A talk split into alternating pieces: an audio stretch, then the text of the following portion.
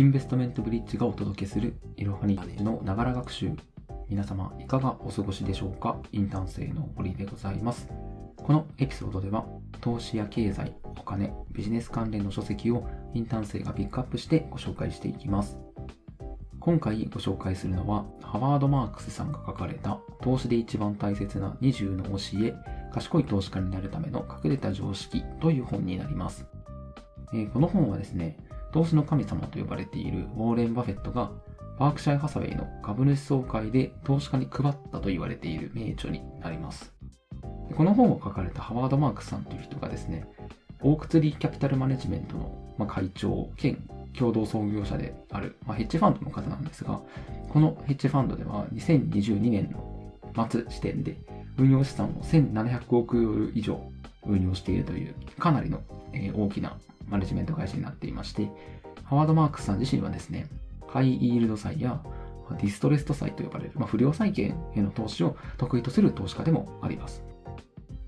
そんなハワードさんが書かれた20の教えのうち、このエピソードでは3つの教えを取り扱っていこうかなというふうに思います。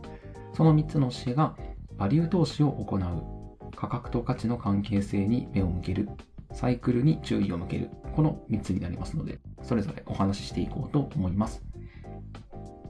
まずはじめに、バリュー投資を行うという教えになります。え投資で確実に成功するには、感情に流されず、利益を生み出す可能性の高い方法を取ることが大事ですが、まず最初に本質的価値を正確に推計することが不可欠です。そして、その本質的価値というのは、ファンダメンタルズ分析に基づいて算出されたものこそが最もふさわしい価値であると。そこが投資の出発点であると、ハワードさんは強調していました。えー投資の基本は、まあ、安く買って高く売るっていうのは、おそらく皆さんもなんとなく分かってらっしゃるかなと思うんですが、これをハワードさん流に言い換えると、本質的価値を下回る価格で買って上回る価格で売るということになります。えそれでは、なんでこのような考えに至るのでしょうか？まずですね、投資対象を分析する上で、アプローチというのは2通りあります。これがテクニカル分析とファンダメンタルズ分析になります。えーハワードさんがおすすめをするバリュー投資はファンダメンタルズ分析にあたるんですが、まずテクニカル分析は論外だというふうにおっしゃっています。テクニカル分析というのは過去の値動きをチャートで表して、そこからトレンドだったりパターンだったりを把握して今後の動向を予想するものになります。ハワード・マークスさんもこの有効性は認めておらず、最近ではですね、主な投資判断基準として使われなくなってきているというふうに考えられています。その理由がランダムウォーク仮説というものになります。これはですね、過去の株価変動が将来の株価変動の予測に全く役立たないと説くものです。まあつまりですね、株価というのはコイントスの結果と同じようにランダムに動くというふうに考えるということですね。過去の株価動向を判断基準にする投資アプローチっていうのは、次に角を曲がって現れる人の性別を当てようとするのと変わらないというふうに切り捨てていました。次にですね、このファンダメンタルズ分析というものなんですが、こちらは経済活動などの状況を示す基礎的な要因をもとに分析することになります。で、先ほどもえ述べたようにですね、バリュー投資家というのはこちらに入ってくるわけなんですが、バリュー投資家というのは、たとえ本質的価値が将来的にはほとんど増大しないとしても、現在の本質的価値が現在の株価との相対比率で見て高いと確信すれば、その株式を買うという投資家になります。一方で、クロース投資家という投資家もいるんですが、こちらはですね、たとえ現在の本質的価値が現在の株価との相対比率で見て低くても、将来的に十分な利益を生み出すほど本質的価値が急増すると確信すればその株式を買うという投資家になります。えー違いはですね、今日の本質的価値と明日の本質的価値、どちらを重視するかということになります。グロース投資では企業の業績拡大が将来的に実現するかどうかにかけており、バリュー投資では原則として現在の企業の価値に基づいて投資判断をしています。なんとなく想像がつくかなと思うんですが、グロース投資では大勝ち狙いが中心になってきます。将来の大きな不確実性を抱えるため、打率は低くなるんですが、リターンは高くなるというわけです。一方で、バリュー投資では成功してもリターンは安定しています。著者のハワード・マークスさんは、ドラマチックさより安定性を重視しているため、バリュー投資を好んでいると言えるわけです。えー、特にバリュー投資家が最も高い利益を上げるというのは、割安な資産を買ってまめに難品買いをしているうちに価格が分析通りに上昇した場合です。まあ、難品買いというのは下落している資産をどんどん買い増していくことで、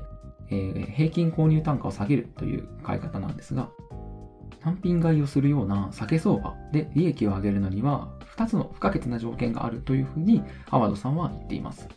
1つ目は本質的価値に関する見解を持っていること。2つ目はその見解を我慢強く持ち続け、たとえ値下がりのせいで自分が間違っているような日にさせられたとしても買い続けること、この2つになります。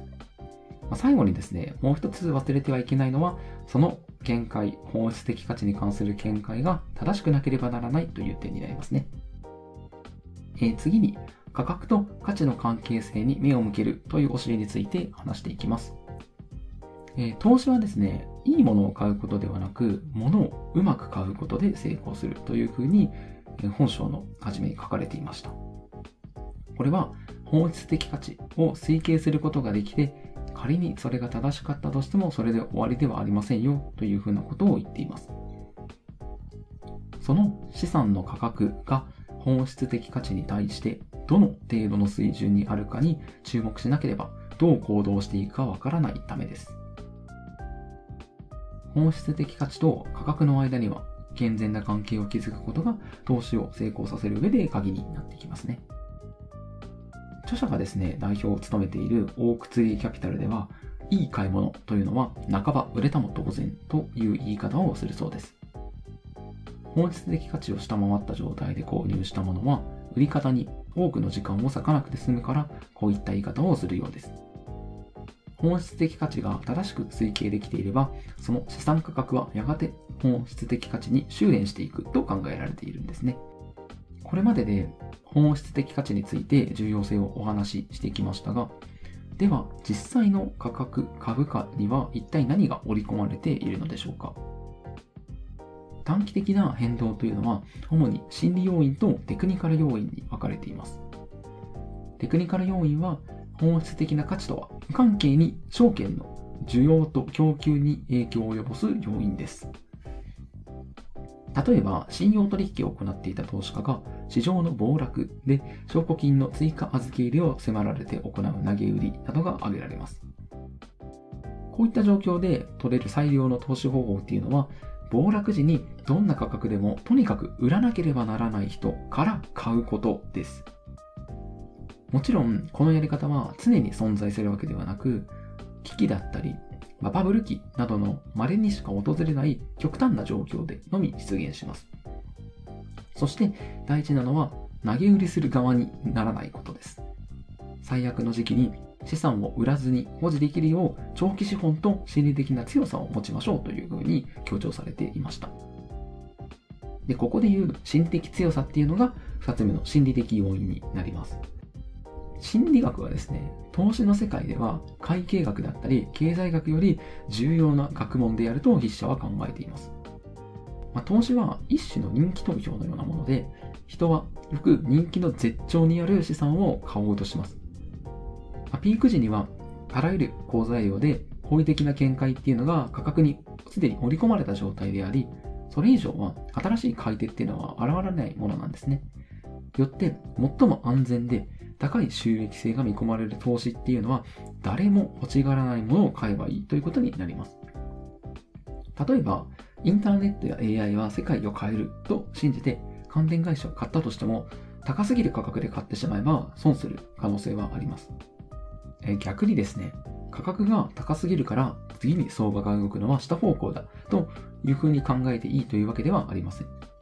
高すぎる価格が長く続いたり、さらに上昇したりするという場合ももちろんあります。しかし、著者は堅実な本質的価値の分析に基づく投資アプローチこそが最も信頼に至ると考えています。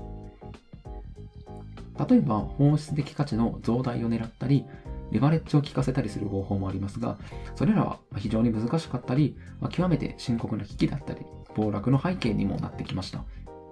そんな中で、本質的価値を下回る価格で買う方法は、絶対に確実というわけではありませんが、最も信頼性の高い選択肢と言えます。では、続いて、サイクルに注意を向けるという教えについてお話ししていきます。投資の世界には確実なことというのはほとんどありません。しかし、著者は胸を張って信じられる原則が2つあるというふうに書いていました。1つ目は、ほとんどの物事にはサイクルがあることがやがて判明するということです。そして2つ目は、利益や損失を生み出す大きな機会というのは、周りのものが原則1を忘れた時に生じることがあるということです。皆さんご存知の通り、人間というのは感情的で一貫性のない生き物です。経済ではその過程に人が関わっているため、おのずと市場は変化と浮き沈みというのが激しくなってきます。もちろんですね、定量的な相関関係だったり、世界的な出来事だったり、環境変動、技術発展、企業の意思決定など、客観的な要因もサイクルにおいて大きな役割を果たしてきます。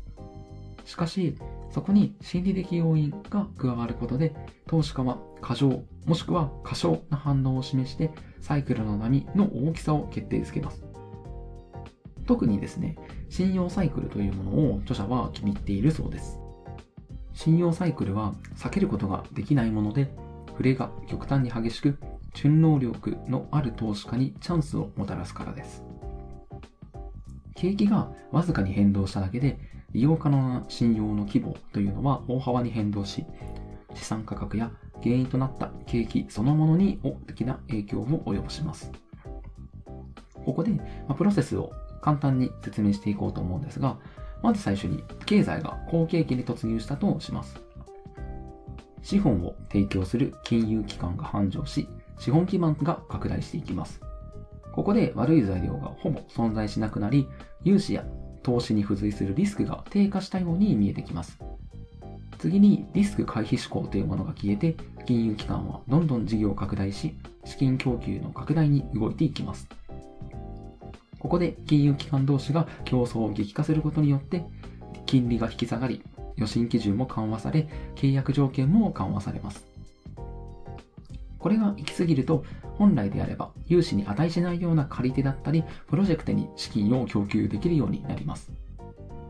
結果、資本コストというのが資本の収益率を超えるプロジェクトへの投資が行われ、資金が全く回収できなくなってしまいます。ここで損失を出してしまった貸し手が意欲を失って融資姿勢というのを消極化させてきます。ここで初めてリスク回避志向というのが強まって金利が引き上がり、予診基準や契約条件の厳格化が始まります。利用可能な資本の規模が縮小して、とても有料な借り手しか対象にならなくなってきます。どんどんと企業が資本不足に直面し始めて、債務の借り換えができなくなってしまい、デフォルト、債務不履行や倒産が起きてきます。このようなプロセスが景気後退を招き、さらに拍車をかけることになります。そしてこのプロセスが行き過ぎるとサイクルは再び反転に向かうというわけです。このようなサイクルの波がなくなることは決してありません。仮に人々が感情を排して冷徹な計算に基づいて判断を下すのであればサイクルは消滅するかもしれません。ただ、それはありえないことになりますね。サイクルの存在を無視してトレンドが継続し続けると未来に当てはめるのも非常に危険ですと筆者は締めくくっていました。それではまとめに入ろうと思います。今回では、バードマークスさんが投資で一番大切な20の教えと提唱する教えのうち3つをご紹介していきました。1つ目、バリュー投資を行うでは、バリュー投資とは、たとえ本質的価値が将来的にほとんど増大しないとしても、現在の本質的価値が現在の株価との比率で見て高いと確信すれば、その株式を買うということでした。テクニカル分析やグロース投資ではなく安定的にリターンを上げられるバリュー投資を筆者はお勧めしています。価格と価値の関係性に目を向けるという教えでは、本質的価値と価格の間に健全な関係を築くことが投資を成功させる上で鍵となるということをお話ししてきました。心理要因とテクニカル要因によって短期的に変動する中で本質的価値を下回る価格で購入するのが大事だという話でした。サイクルに注意を向けるという教えでは、ほとんどの物事にはサイクルがあり、それを忘れてはいけませんという話をしてきました。このサイクルに順応できる投資家はチャンスをものにでき、逆にサイクルの存在を無視してトレンドが継続し続けると未来に当てはめるのは非常に危険ですよということでした。20ある教えのうち3つをご紹介しましたが、これら以外にも有用な教えがたくさん載っている本書をぜひ手に取ってみてはいかがでしょうか。まあ、今回本を読んで、まあ、サイクルと心理的要因のお話は非常に面白いなと思う中で、本書に書かれていた、まあ、強気相場と弱気相場には3段階あるというものがあったので、最後にこれをちょっと紹介して終わろうかなと思います。まず、強気相場の3段階というのがありまして、こちらでは、まず、先見の明がある一握りの人が、状況が良くなると考え始める。次に、多くの投資家が実際に状況が良くなっていることに気づく。最後に、すべての人が状況が永遠に良くなり続けると思い込むというものがありました。そして弱気相場の3段階では、まず、資料深い一握りの投資家が強気相場の中にあってもそれがずっと続くとは限らないと認識する。次に多くの投資家が状況が悪化していることに気づく。最後に全ての人が状況が悪化の一途をたどると思い込むという形になっています。このようにですね、最初に賢明な投資家がトレンドに逆らうような形で逆張りで投資をし始めて、それにどんどん投資家が追随していって、最終的にはそれがずっと良くなり続ける、悪くなり続けると思い込むっていうのが、まあ、相場の3段階であるというふうに書かれていて、もうこれは心理的要因っていうのが、まあ、とても大きいというところをうまく表した表現だなというふうに思いました。そのトレンドに逆らわない順張りという投資方法は、まあ、とても投資界隈では一般的とされてるんですが、このハワード・マークスさんは20の教えの中で逆張りをしろというふうにおっしゃっています。